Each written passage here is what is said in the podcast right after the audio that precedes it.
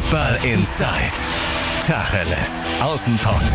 Der Fußball-Podcast mit den Experten von Funke Sport und den Lokalradios im Ruhrgebiet. Sie haben es auf dem Silbertablett serviert bekommen, aber sie haben es dankend abgelehnt. Das sagt Matthias Sammer, externer BVB-Berater und auch schon Meister mit Borussia Dortmund geworden. Borussia Dortmund verspielt womöglich die deutsche Meisterschaft. Schalke schafft nach Desastersaison den Klassenerhalt und ja, soweit ist es schon gekommen. Der FC Augsburg gratuliert. Schöne Grüße von mir und Gratulation äh, an Schalke 04, auch von mir und dem Verein zum Klassenerhalt. Der MSV Duisburg vor dem Abstieg in die dritte Liga, der VfL Bochum im Niemandsland in der zweiten Liga. RWO, Rot-Weiß Oberhausen vergeigt den Aufstieg, Rot-Weiß Essen, tja, die sind nur im Mittelmaß und auch Wattenscheid 09 ist immer noch im Existenzkampf. Ernüchterung pur im Revier und damit herzlich willkommen zu Fußball Inside. Und da begrüße ich an meiner Seite den etwas kränkelnden Andreas Ernst. Moin, moin. Andi. Ja, Was, hallo. Wie hat es dich erwischt? Bronchitis. Mhm. Trotzdem. Klingt etwas anders als sonst. Und ja. wenn ich mal huste, Entschuldigung. Ist, ist verziehen. Ja. Und auch ein selten gewordener Gast hier im Podcast, Marian Laske, BVB-Reporter für Funke Sport. Hi Marian, schön, dass du mal wieder da bist. Hi, hallo. Marian, wir fangen gleich mal mit dir an. Jo. Borussia Dortmund, wir haben das Zitat gerade von Matthias Sommer äh, gehört, was er bei Eurosport gesagt hat. Ist es wirklich so, dass Borussia Dortmund diese Meisterschaft, die ihnen angeboten worden ist, gesagt hat, nee, danke, wollen wir nicht? Stimmst du dem zu? Ähm, in Teilen. Also die Meisterschaft wurde ihnen sicherlich nicht äh, komplett angeboten, weil, ähm, wir haben gerade nochmal auf die Tabelle geschaut, der FC Bayern hat jetzt 74 Punkte, sagen wir mal, er gewinnt seine beiden letzten Spiele, dann hat er am Ende 80 Zähler, das ist verdammt viel. Und es gibt derzeit, glaube ich, keinen anderen Bundesliga-Club, der da so leicht herankommt, auch der BVB nicht. Ähm, gleichzeitig muss man aber sagen, gerade aufgrund der sehr guten Hinrunde war die Chance natürlich da für Dortmund, diese Meisterschaft zu holen. Und ähm, der Vorsprung war zwischendurch mal neun Zähler. Er war lange auch noch in der Rückrunde bei sieben Zählern und ähm, natürlich hätten sie es schaffen können, das durchzubringen. Und ähm, gerade die letzten beiden Spiele finde ich schmerzen. Also die Niederlage gegen Schalke schmerzt, das 2-2 gegen Bremen schmerzt, weil man muss sich eigentlich nur ausrechnen, wenn Dortmund diese beiden Spiele gewonnen hätte, dann äh, wären sie jetzt Erster und müssten nur ihre beiden letzten Spiele gewinnen, um Meister zu werden. Das heißt, ähm, ich würde auf jeden Fall da mitgehen, dass sie gerade in diesen beiden Spielen echt viel verspielt haben, weil das waren beides Gegner, die sie hätten schlagen können und ähm, das haben sie nicht geschafft. Und ein Punkt aus diesen beiden Spielen ist dann natürlich zu wenig, um Meister zu werden. Das ist, denke ich, klar.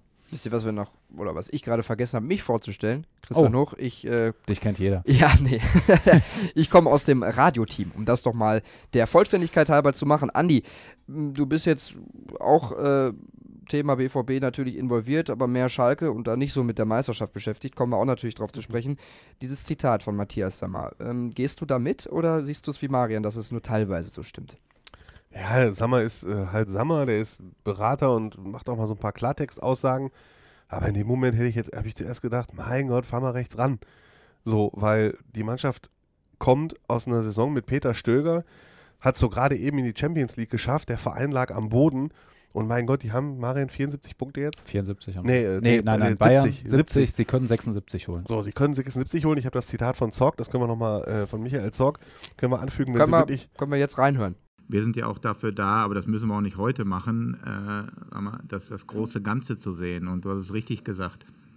Wir haben noch die Chance auf 76 Punkte. Das wäre drittbeste, äh, der drittbeste Punktestand in der Historie von Borussia Dortmund. Das finde ich ist eine außergewöhnliche Leistung äh, in der Bundesliga. Wir haben darüber hinaus äh, auch in der Champions League eine sehr gute Visitenkarte abgegeben. Man sieht jetzt die Mannschaft, gegen die wir ausgeschieden sind, steht im Endspiel. Äh, ähm, also ähm, manchmal ist die Wahrnehmung äh, doch etwas zu äh, negativ äh, und korreliert dann nicht unbedingt mit der wirklichen Situation. Äh, das finde ich schon. Und wir wollen jetzt einen sehr guten Abschluss zu Hause feiern. Natürlich, wie Trainer es gesagt hat, in erster Linie mit einer guten Leistung, mit, mit einem Sieg. Äh, äh, und ähm, das ist mir wichtig, dass wir da nochmal eine Einheit auch mit unseren Fans bilden. Ja, haben wir jetzt gehört. Drittbeste Bilanz der Vereinsgeschichte. Also Entschuldigung, wieso kann man da sagen, dankend abgelehnt, wenn man so eine Saison hinter sich hat? Natürlich ist es sehr enttäuschend, wenn man, und so schließt sich der Kreis, wenn man 15 Spieltage lang so richtig gut war, dann kommt das Hinspiel gegen Fortuna Düsseldorf, das verliert man. Und dann geht die Saison so ein bisschen dahin und man verliert dann im Laufe der Rückrunde 13 Punkte auf den FC Bayern. Erst hatte man neun Punkte vor, jetzt ist man vier Punkte zurück.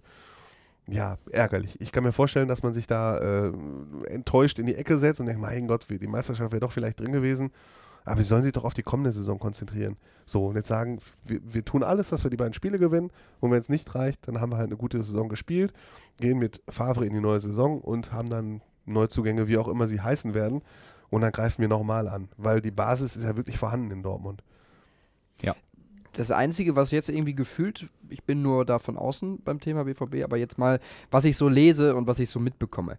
Da verlierst du 5 zu, 5 zu 0 gegen Bayern München, eigentlich der Deckel drauf gefühlt. Äh, dann verlierst du nochmal gegen den FC Schalke 04. Favre sagt auch schon, aus der Emotion heraus, klar, äh, Titelrennen abgehakt. Ähm, und irgendwie trotzdem, gerade aktuell, liegt beim BVB gefühlt alles am Boden. In, nicht, ich will nicht sagen in Schutt und Asche, aber der Fan ist doch irgendwie, äh, ja, der sitzt doch ein bisschen heulend in der Ecke. Ist das Ja, wirklich so? na. Machen, ist das wirklich so? Also so, so Nein, nehme ich das ist, da- das ist sicherlich, ähm, das ist sicherlich übertrieben, aber natürlich ist da eine gewisse Enttäuschung. Aber das liegt halt einfach daran, wo man herkommt. Also ich denke, wenn du, also wir haben noch dieses Spiel gegen Frankfurt, da hat Dortmund, glaube ich, damals 1-1 gespielt. Ich weiß nicht, es war dritte oder vierte Spieltag der Rückrunde. Bayern hatte in Leverkusen verloren. Es waren sieben Punkte Vorsprung wieder. Und ich denke, da hatte jeder das Gefühl, da weiß ich noch, wir waren in der Mixzone, haben mit Michael Zorc gesprochen und haben ihm so gesagt, ja, sagen Sie doch mal ehrlich, wenn eine andere Mannschaft sieben Punkte Vorsprung hat zu dem Zeitpunkt, dann wird die doch normalerweise vermutlich Meister. Und äh, er wollte natürlich immer sagen, es kommen noch viele Spiele, erstmal schauen, wollte sich das nicht rauslocken lassen. Aber man sieht natürlich, natürlich, wenn du so einen Vorsprung hast, denkt jeder an die Meisterschaft. Oder das Dortmund-Spiel, äh, das, das Dortmund-Spiel gegen Wolfsburg 2-0 in der 90. Und, und Bayern patzt gegen Freiburg. Ja. Auch nochmal ein Zeitpunkt, ne? Ja, genau. Also es gab halt verschiedene, es gab sehr, sehr viele äh, Momente in dieser Saison, wo, denke ich, jeder gespürt hat, die Meisterschaft ist möglich und sie war ja auch möglich. Und wo sicherlich viele sich auch schon ausgemalt haben, wie es ist, Meister zu werden. Und wenn du dann am Ende Zweiter bist, dann ist die Saison natürlich an sich trotzdem in Ordnung. Aber es ist natürlich dann eine Enttäuschung da. Also ich denke, da braucht sich keiner was vormachen. Die Enttäuschung ist auch bei den Spielern da, weil natürlich haben auch die schon äh, gehofft, dass sie vielleicht Meister werden. Die ist auch bei den Verantwortlichen da und die ist natürlich auch bei Lucien Favre da. Der Ähm. Hauptkritikpunkt, den man mitbekommt, ist, dieser Mannschaft fehlt die Reife. Ist das jetzt ein vorgeschobener Grund? Äh, liegt da vielleicht auch ein tieferes Ja. Problem?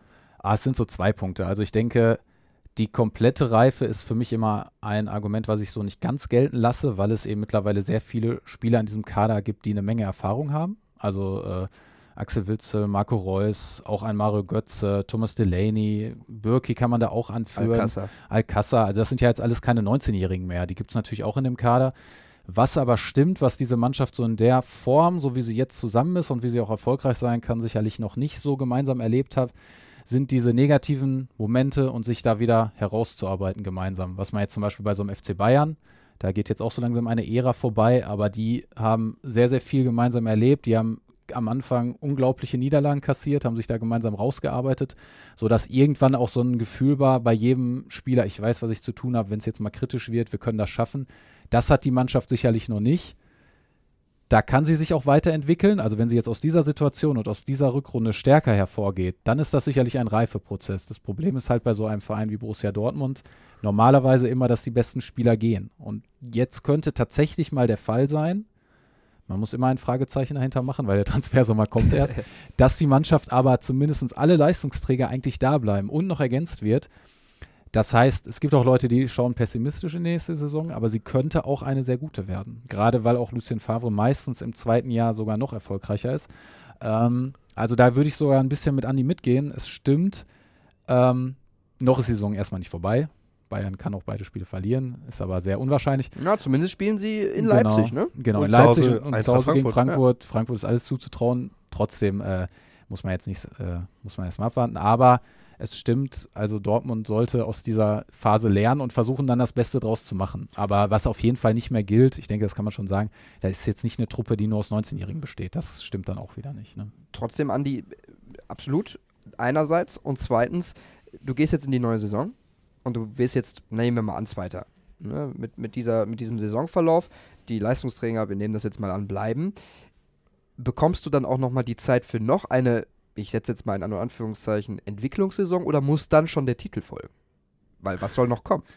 Du hast Bayern München in deiner Liga. Genau. ja, aber Von Hai, du Ja. kannst jetzt nicht in die Saison hast gehen ihn und ja sagen, wir trotzdem werden mit 10 Paroli Punkten Vorsprung geboten. Meister so, ne? natürlich nicht, aber du, Du hast musst, Paroli als, du geboten. musst natürlich, wenn du die Mannschaft hältst und wir sind eben Gesprächsspieler wie Hazard oder Der Brandt, wird auch kommen, so, sicher. Ne, also wenn die Ja. kommen, dann musst du natürlich sagen, wir wollen dem FC Bayern wieder bis zum Ende auf den Fersen bleiben und um die Meisterschaft spielen. So kannst du das sagen.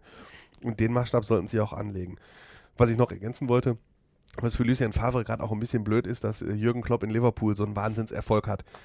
Das ist sehr ärgerlich, weil jeder Dortmund-Fan saß vor dem Fernseher und äh, hat Liverpool die Daumen gedrückt. Und man sieht, was eine Mannschaft erreichen kann, wenn sie hoch zurückliegt und an sich glaubt.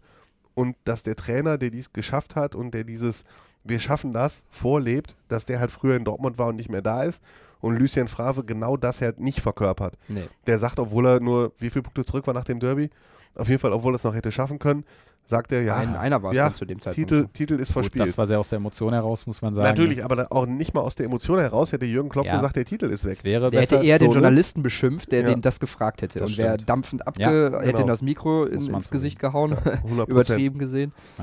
das stimmt.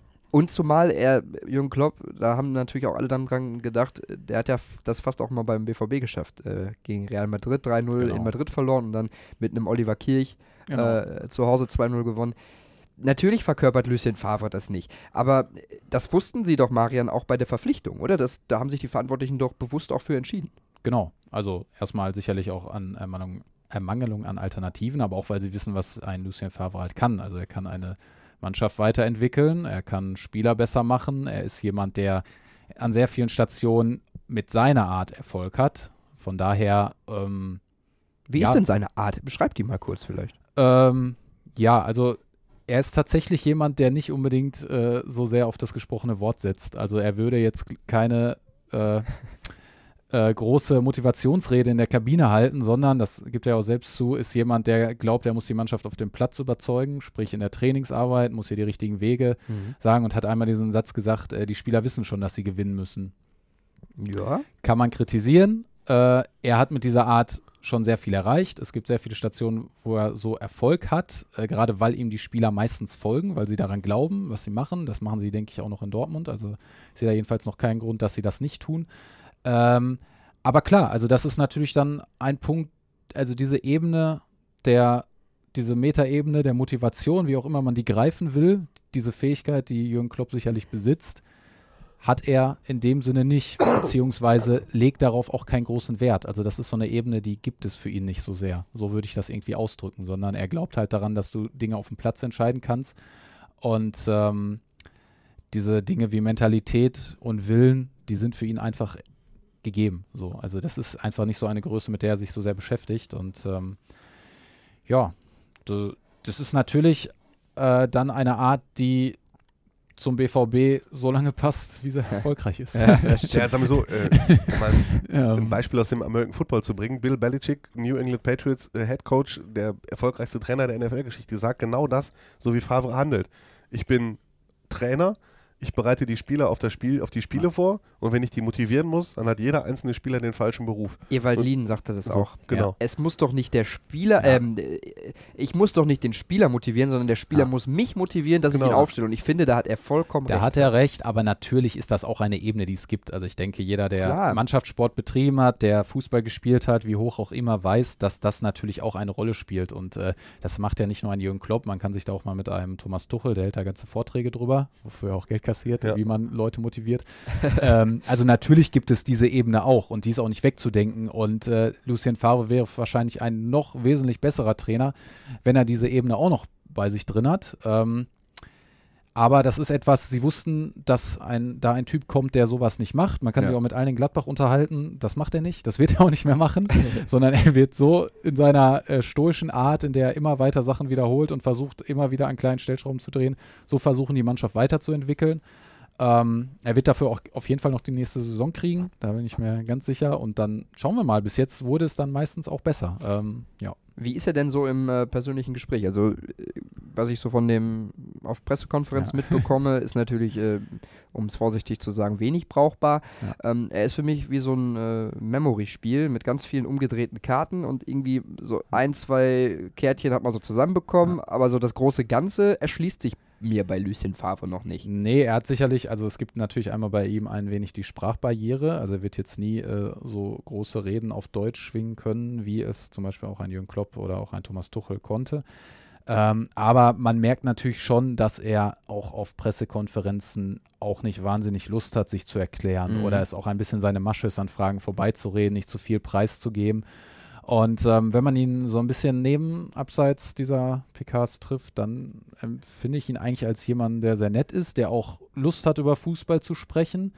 Ähm, leider kommt das auch so im, im Dortmunder äh, Vereinsklima sehr selten vor, weil leider der Verein ja auch sehr abgeschottet ist, auch ähm, der Trainer. Und ähm, dann ist das definitiv ein Punkt, dem ich ihm auch vorwerfen würde, dass er sich halt sehr selten erklärt und auch sehr selten seine Maßnahmen versucht zu erklären und näher zu bringen und am Ende, wenn es dann schlecht läuft, fällt ihm das natürlich vor die Füße. Also das ist, äh, es ist sicherlich immer besser, wenn man versucht, sehr ausführlich äh, darzulegen, was man vorhat und auch seine Gedankenwelt ein bisschen ähm, sich öffnet, nicht nur um hier uns Journalisten irgendwie zufriedenzustellen, das muss er gar nicht, sondern halt auch für die Fans. So, ne? Ich meine, die fragen sich natürlich auch, warum es läuft schlechter. Da muss man sich nur mal im Dortmunder Umkreis umhören und äh, da liefert er natürlich keine Erklärung, wenn man ehrlich ist. Da fehlt manchmal vielleicht auch das große Wort, um irgendwie äh, diesen Verein auch aufzubauen. Ich meine, auch nach so einem dramatischen Spiel wie in Bremen, man muss mal überlegen, wie dramatisch das ist. Innerhalb von fünf Minuten verspielen die eine Riesenchance, die sie dann immer noch gehabt hätten, wenn sie gewonnen hätten. Ähm, weil Bayern muss halt, wie gesagt, erstmal Leipzig gewinnen. Und das ist natürlich für den derzeit zweitwichtigsten Verein in Deutschland schon etwas sehr Dramatisches. Ne? Da stimme ich Marian voll zu. Äh, wir bewegen uns ja in einer Saison, in der einige Fußballtrainer in Pressekonferenzen, äh, an, an Pressekonferenzen kritisieren, dass Journalisten nie sportliche Fragen stellen, mal zu gewissen taktischen, äh, zu gewissen taktischen Situationen, ähm, zu äh, personellen Entscheidungen, zum Gegner. Äh, die Dortmunder Journalisten machen das häufig Ja. und Favre sagt nie was. Das ist also dann ein bisschen ärgerlich. Und ich kann mich erinnern, in Gladbach äh, war das Klima ein bisschen anders. Und zwar ist das mal in Gladbach damals üblich, dass nach dem, nach dem Schluss, nach dem Ende einer Pressekonferenz immer die Journalisten noch zum Trainer gegangen sind, auch zu äh, Lucien Favre. Und wie oft hat er, damals war ich auch wirklich häufig in Gladbach, einfach mal einen DIN A4-Zettel, einen weißen geholt, hat sich einen Stift geben lassen und hat dann wirklich Spielsituationen 20 Minuten aufgezeichnet. Und da habe ich auch nur gedacht, oh, Hut ab. Also das war richtig, richtig toll. Nur im Dortmunder Klima Er macht es auf jeden Fall jetzt gerade nicht. Also ich will da jetzt gar nicht, es ist jetzt auch Quatsch, irgendwie über Gründe zu spekulieren. Ja. Er macht es jetzt gerade nicht. Und es würde ihm sicherlich helfen, wenn er es macht. Und da, wie gesagt, nochmal, das ist jetzt hier, es geht hier nicht darum, irgendwelche Journalisten zufriedenzustellen, sondern Genau. natürlich äh, auch um diesen Verein zu präsentieren und irgendwie den zu verkörpern und sich zu erklären und zu erklären, warum es jetzt in der Rückrunde eben nicht so gut lief wie in der Hinrunde. Weil wenn es genauso gut gelaufen wäre, würden wir jetzt nicht darüber reden, äh, dass der BVB nur Zweiter wird, dann würden sie Meister werden. Ne? Wobei man natürlich auch ganz klar sagen muss, dass sie auch in der Hinrunde Spiele hatten. Ich erinnere mich da immer noch an das 4 zu 3 gegen Augsburg, wo sie auch hätten einen Punkt holen können, sogar verlieren können. Klar. Wo, hat Favre ja auch mal wieder Aber betont. Ne? Sie hatten da eben auch ein Spiel wie das 3 zu 2 gegen München jetzt haben sie 5-0 in München verloren. Und wenn man diese beiden Spiele mal vergleicht, äh, bei dem 3-2 gegen München hatte man das Gefühl, boah, da spielt wirklich die beste Mannschaft Deutschlands gerade, nämlich der BVB gegen Bayern. Äh, und äh, eben das Rückspiel war ja nicht, nicht ein, äh, wir verlieren irgendwie 2-1, was passieren kann, sondern ein, wir ergeben uns und sind nicht auf dem Platz. Und das ist natürlich dann schon ein dramatischer Unterschied. Ne? Definitiv fatal. Abschließend zum BVB von dem Marian, wir machen das gefühlt jede Woche. Ja. Wird der BVB deutscher Meister? Ah, ich, ich Du war. musst da auch durch, das ich ist war Ritual. sehr, sehr lange der Meinung, dass der BVB auf jeden Fall Meister wird, auch weil ich die Bayern nicht so gut fand. Und hätten sie in Bremen gewonnen, würde ich hier auch immer noch sitzen und sagen, ja, sie werden das. Aber Aber jetzt kann ich Du hast auch gesagt, Sebastian Rudi wäre ein toller Einkauf für Schalke. Ja, also, bin ich auch immer noch der Meinung, mit einem anderen Trainer. Äh, aber da kommen wir gleich zu. Ja. Ähm, aber äh, ja, nein, ich kann es mir jetzt nicht vorstellen. Also, dass die Bayern das noch verspielen. Andi, dich habe ich schon tausendmal gefragt. Du, du siehst das ja jetzt auch ähnlich, dass der BVB das nicht wird. Ich übrigens auch nicht. Und äh, deswegen ist das ja schon eine wunderbare Überleitung. Sebastian Rudi, wir sind beim FC Schalke 04 und können wir mal kurz wieder Ja, ein bisschen in die Hände klatschen. Applaus. Die sind wieder weiter in der Bundesliga. So, ist das ist doch, ist doch ein Wahnsinn. Ja. Ja? Andi, das ist doch, da müssen wir doch mal hier die Korken knallen lassen, oder nicht? Ich spüre Sarkasmus. Nein, äh, will, Überhaupt ich, will ich nie tun. Nein, natürlich. Also Spaß jeder beiseite. Einzelne, der einen Korken hat knallen lassen nach dem Spiel, äh, also, Boah. weil dieses Spiel war so beispielhaft für, für die ganze Saison Das war kein Fußballspiel. absolut grauenvoll, wirklich grauenvoll 0 zu 0. Aber es reicht dann doch, einen Punkt auf den Gegner gut zu machen, auf die Konkurrenz, weil Stuttgart halt noch schlechter spielt. Und Ja. das bei Hertha BSC. Und Hertha BSC hat, glaube ich, gefühlt gar kein Spiel gewonnen in der Rückrunde. so. 31 Punkte reichen nach 32 Spieltagen. Ja, Entschuldigung, im Moment würde ich sagen, 25 Punkte reichen der Stand jetzt. Ja. Ich habe schon mehrfach getwittert, dass es eigentlich äh, ein totaler Skandal ist, dass eine Mannschaft, die 18 Punkte geholt hat, 18 Punkte, dass die am vor dem vorletzten Spieltag noch Chancen hat, den Klassenerhalt zu schaffen. 18 Hannover Punkte, 96 Hannover jetzt. 96. Das ist so, so, so wenig. Ja. Also, was ist das für eine Bundesliga-Saison? Und äh, Schalke wäre, glaube ich, in jeder anderen Saison in viel größere Not geraten. Auf jeden Fall. Ja, das ist ja das, das, das Krasse, dass sie trotz dieser desaströsen Saison nie wirklich in Existenzangst äh, geraten sind. Also es war ja immer so fünf, sechs Punkte, mal vier, dann haben sie mal ein Spiel verloren, dann die Konkurrenz mit verloren. Ähm, trotzdem, der FC Augsburg, wir haben es gerade im Intro gehört, der gratuliert auf der Pressekonferenz. Ich erinnere mich, Florian Kofeld sagte, es ist nichts Besonderes, mich auf Schalke zu gewinnen. Klar, zehn Heimpleiten. Aber wenn jetzt der FC Augsburg dem FC Schalke 04 von sich aus zum Klassenerhalt gratuliert, dann ist schon weit gekommen. Ja, die Saison war einfach kacke, muss man ja auch mal sagen. Und ähm, ich kann mich erinnern, dass wir, wenn wir jetzt nochmal das Matthias Sammer-Thema aufgreifen, der hat ja als Eurosport-Experte dieses Spiel auch gesehen und er hat gesagt, das war das schlechteste Spiel, das wir übertragen durften. Hat aber einen Satz später auch gesagt, trotzdem Glückwunsch an meine Mannschaften, Mund abputzen auf die neue Saison freuen. So, So. freuen weiß ich nicht. Das ist jetzt die Variante, mit der Schalke in die neue Saison gehen sollte. Das Problem ist, sie haben noch ganz viel Arbeit, bis überhaupt die Vorbereitung beginnt. Und man geht mal davon aus, dass die Vorbereitung Mitte Juni anfängt oder 20., 25. Juni. Wir haben jetzt sieben Wochen davor und wir haben noch keinen Trainer, keinen Sportdirektor, keinen technischen Direktor. Wir haben den Kader noch nicht umgebaut, Ja. wir haben keinen Zugang. Also, das ist alles ein, wirklich ein extrem krasses Programm für sieben Wochen. Äh, Wir haben auch noch Wahlkampf Aufsichtsrat. Wahlkampf, Tönnies, ja, gut, der, der, der jetzt schon angefangen. genau, der jetzt tritt- überall der- wieder auftritt, Genau, der tingelt ja jetzt von Fanclub zu Fanclub und von Medium zu Interview, Medium. Interview zu Interview und äh, macht auch sie aufmerksam, weil das kennen wir halt von seinen Wahlkämpfen vor drei, Ja. vor sechs, vor neun Jahren. Wobei das einmal hat jetzt er ein Stilmittel benutzt, äh, zu sagen, ich ziehe mich zurück, weil das war dann, da wurde dann gefordert. Ich glaube, es war vor drei Jahren. Ne? Genau. Hat das einmal anders gemacht, ja. Aber er fordert ja da auch die Ausdünnung des Kaders und du hast es schon angesprochen, die, die Personalien. Wir wollen das Team breiter aufstellen, wir wollen mehr sportliche Kompetenz. Und sie wollen es wohl alles in allem äh, verkünden. Deswegen zieht sich es wohl auch noch. Ähm, ein Name, der da aufgetaucht ist jetzt auf einmal, Horst Held, wurde er angesprochen, ich glaube von, von Sky Sport News HD war es.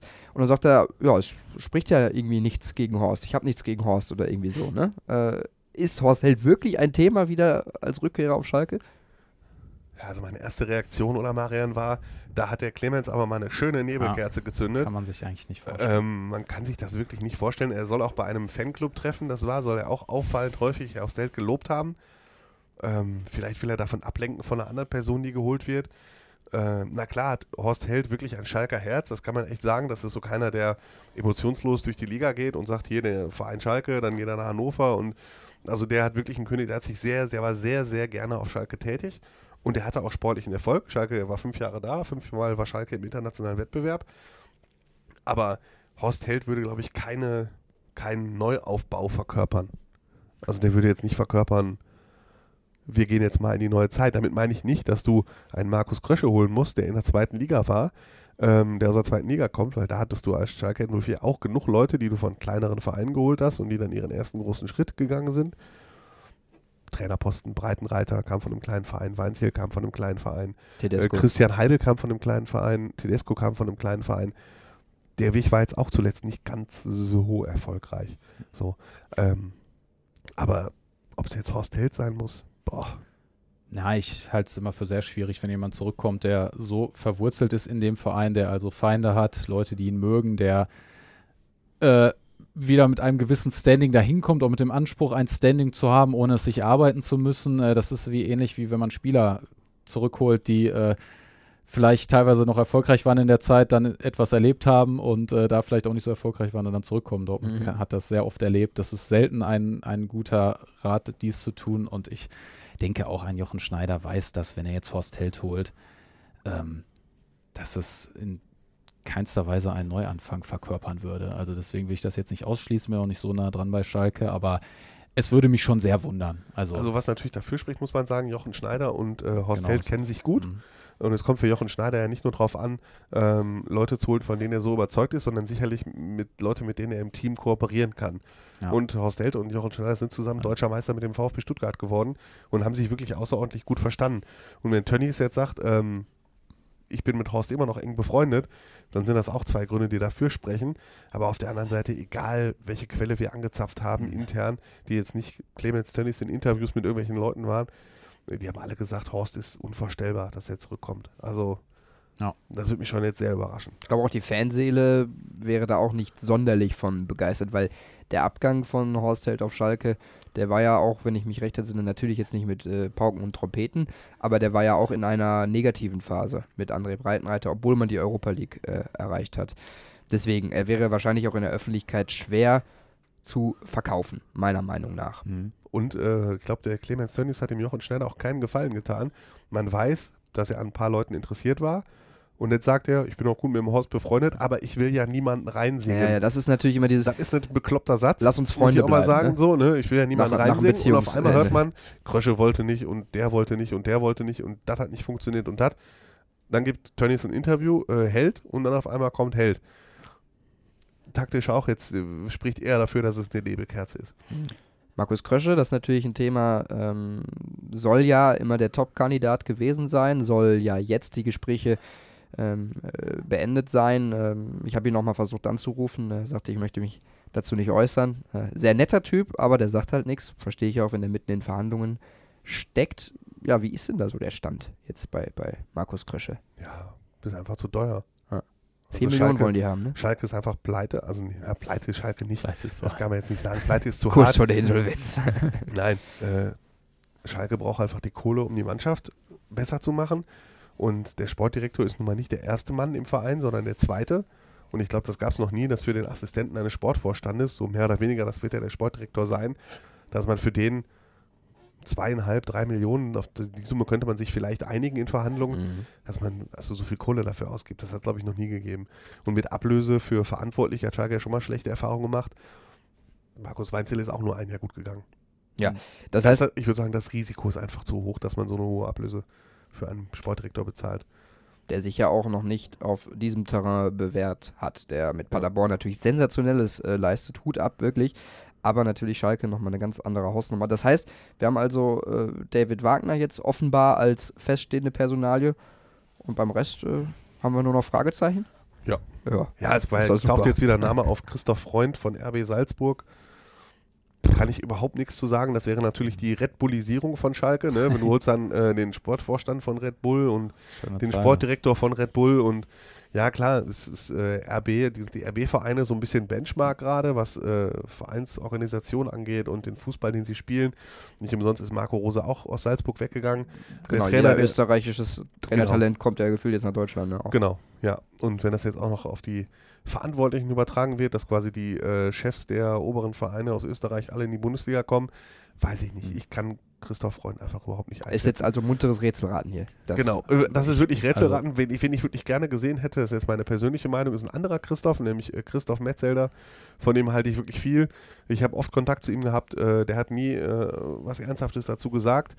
Ähm, der Clemens Tönnies hat jetzt verraten, dass äh, er sich den Christoph Metzelder sehr gut vorstellen kann. Jochen Schneider aber findet, dass der Christoph zu viele Nebenjobs hat. Okay. So, ne, also TV-Experte bei Sky ist der ja dann Vizepräsident der Spielergewerkschaft VDV, dann hat er eine eigene, eigene Werbeagentur, der ist Vorsitzender vom TuS Haltern und im Aufsichtsrat von Preußen Münster, der hat seine eigene Stiftung. Da ist schon was dran, aber der Christoph hat immer betont, dass er in den Profifußball zurückkehren möchte und dafür wird er auch viele seiner Jobs auch mal sein lassen, glaube ich. Ne? Das ist eher ein vorgeschobener Grund, den könnte ich mir gut vorstellen und ich glaube, dass der Protest der Ultras, der bei einem Heimspiel zu sehen war, die ihn dann übel als Zeckenschwein beleidigt haben, dass der auch nicht so eine große Rolle spielen würde, weil ich auf unseren Social Media Kanälen festgestellt habe, dass doch sehr viele Fans und Mitglieder sich mit dieser Idee hätten anfreunden können. Zumal das ist ein äh, Plakat gewesen in der Genau. Kurve. Ich, ich glaube, das repräsentiert einfach nicht die Mehrheit. Nein. Also was ich auf jeden Fall bemerkenswert finde, ist, wenn Schalke dann in die nächste Saison geht, dann hätte man ja drei neue Leute Mhm. in verantwortlicher Position plus Jochen Schneider auch noch ziemlich neu. Das heißt, du hast dann irgendwie so ein Vierer-Team alle irgendwie neu, alle müssen sich erst in dem Verein zurechtfinden, alle müssen sich noch beweisen. Das heißt, untereinander gibt es ja dann immer ein bisschen Gerangel, auch wenn das vielleicht nicht immer nach außen dringt. und kennenlernen auch. Das gibt es ne? auch beim BVB und die sollen dann das, den gemeinsamen Plan entwerfen, wie du diesen Verein vielleicht in drei, vier, fünf Jahren wieder regelmäßig in die Champions League führt.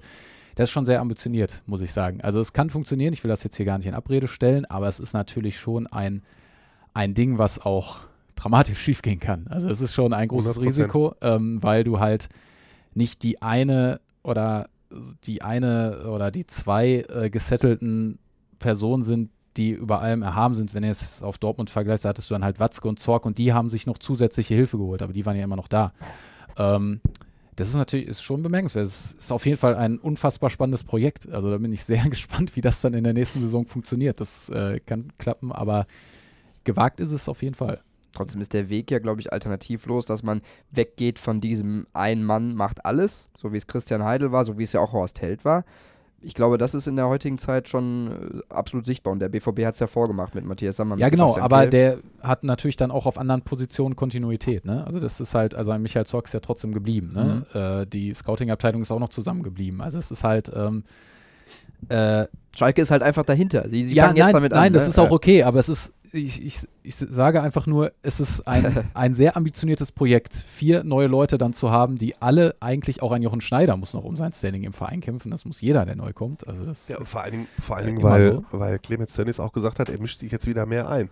So, und also hast du quasi fünf neue Leute, weil Tönnies hat sich jetzt drei Jahre rausgehalten. Ja. Und äh, das ist jetzt also auch, glaube ich, nicht ganz so einfach, wenn du ja. dann noch einen Patron hinten hast, der dann immer mal alles wissen will und der dann äh, selber auch noch mitreden will, welcher Trainer jetzt kommt und so. Also deswegen, ich will das, will das, jetzt nicht, ähm, es ist vermutlich alternativlos, aber es ist halt auch wieder, es ist sehr ambitioniert. Also ich bin sehr gespannt, weil auch der Trainer noch ein neuer ist, also es ist ja alles neu. Ja, wenn David Wagner kommt, der hat noch nie eine äh, deutsche Profimannschaft ja. trainiert. Ja. Das muss man ja auch mal sagen. Ja, gut, die U23 von, von BVB, die war dritte Liga, aber. Ja, war die da noch dritte Liga wahrscheinlich? Äh, ja, waren sie. Okay. Aber das ist auch ein Rookie halt, ne? Kann auch schief gehen, weiß man nicht. Spannend. Puh, ja, spannend äh, auf jeden Fall. Ähm, können wir denn sagen, vielleicht ein kleiner Blick dann auf die Aufsichtsratswahl, Clemens Tönnies ist da schon der Favorit? Klar. Oder? Gibt es da ernsthafte, ich, auch, auch, wenn, auch wenn wirklich jetzt äh, viele meckern, viele Schalker meckern und so und Christian, du warst da auch schon mal bei der Hauptversammlung in der Arena. Da kommen dann immer 10.000, dann hält der Tönnies eine halbe Stunde eine Rede äh, und verspricht dann Goldene vom Himmel und mhm. äh, rhetorisch äh, trifft er ja meistens den Kern dessen, was die Mitglieder hören wollen. Und dann diejenigen, die sich vorgenommen haben, heute wähle ich mal nicht den Clemens, die wählen dann noch den Clemens. Also das ist jetzt keine gewagte Prognose, dass man jetzt sagt, der Clemens kriegt sowieso äh, drei weitere Jahre. Der FC Schalke 04 also vor einer sehr spannenden Ausgangslage. Borussia Dortmund im nächsten Jahr natürlich auch. Spannend wird es auch noch bei den äh, anderen Revierpl äh, Revierclubs. Da können wir auch noch mal ganz kurz drüber sprechen. Ähm, MSV Duisburg lebt noch, aber äh, der Gang in die dritte Liga, der wird wohl trotzdem nicht zu verhindern sein. Der VfL Bochum krebst im Mittelfeld in der zweiten Liga rum, Bedeutungslosigkeit. Ja, auch da ist, äh, ich weiß nicht, das macht jetzt nicht so sonderlich viel Spaß. Macht es euch Spaß, Marian? Macht es dir Spaß, das zu gucken im Moment? Äh, geht. Ja. Nein, Duisburg wird absteigen. Ist natürlich ist ein bisschen schade, aber ich denke, das war auch von vornherein in dieser Saison klar, dass es gegen den Abstieg geht und wenn es gut läuft, schaffen sie es. Wenn es schlecht läuft, schaffen sie es nicht. Ist natürlich für so einen Verein immer blöd, weil das dann jetzt wieder eine Menge Einnahmen wegfallen und um sich wirklich in der zweiten Liga zu etablieren, kommt dieser Abstieg wahrscheinlich zu früh, weil dann musst du erstmal wieder schaffen, hochzugehen und ähm, bist dann wieder mit den gleichen Voraussetzungen in der zweiten Liga.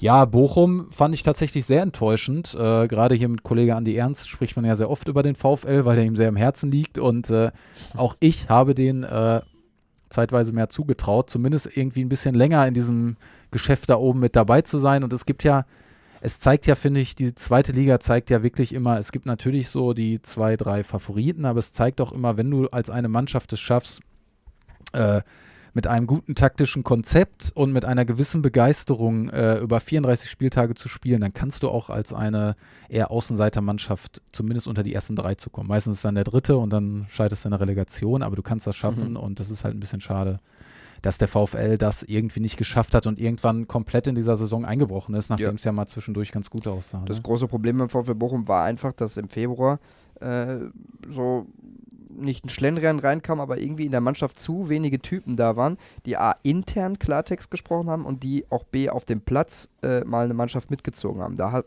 hast du einen äh, Losilla, der das macht durch Leistung, der aber auch kein Lautsprecher ist. Du hast Manuel Riemann, der äh, sehr emotional ist, der was sagt, der damit aber nicht immer so gut ankommt. Ähm, so, du hast einen Patrick Fabian natürlich, aber dann hast du auch viele Spieler dabei, äh, die ihr eigenes Süppchen gekocht haben, viele Verträge ausgelaufen. Äh, Argument ist so ein bisschen zwiespältig zu betrachten, aber die trotzdem ihre eigenen Problemchen mitgeschleppt haben. Dazu kam dann, äh, dass du knappe Spiele, die du in der Hinrunde gewonnen hast, wieder verloren hast und so hat sich das verselbstständigt. Im Februar vier Spiele verloren, die Saison komplett kaputt gemacht, ja, und dann haben sich auch noch alle verletzt und dann ging es den Bach runter. Ja, also für die Saison des VfL fällt mir nur ein Emoji ein.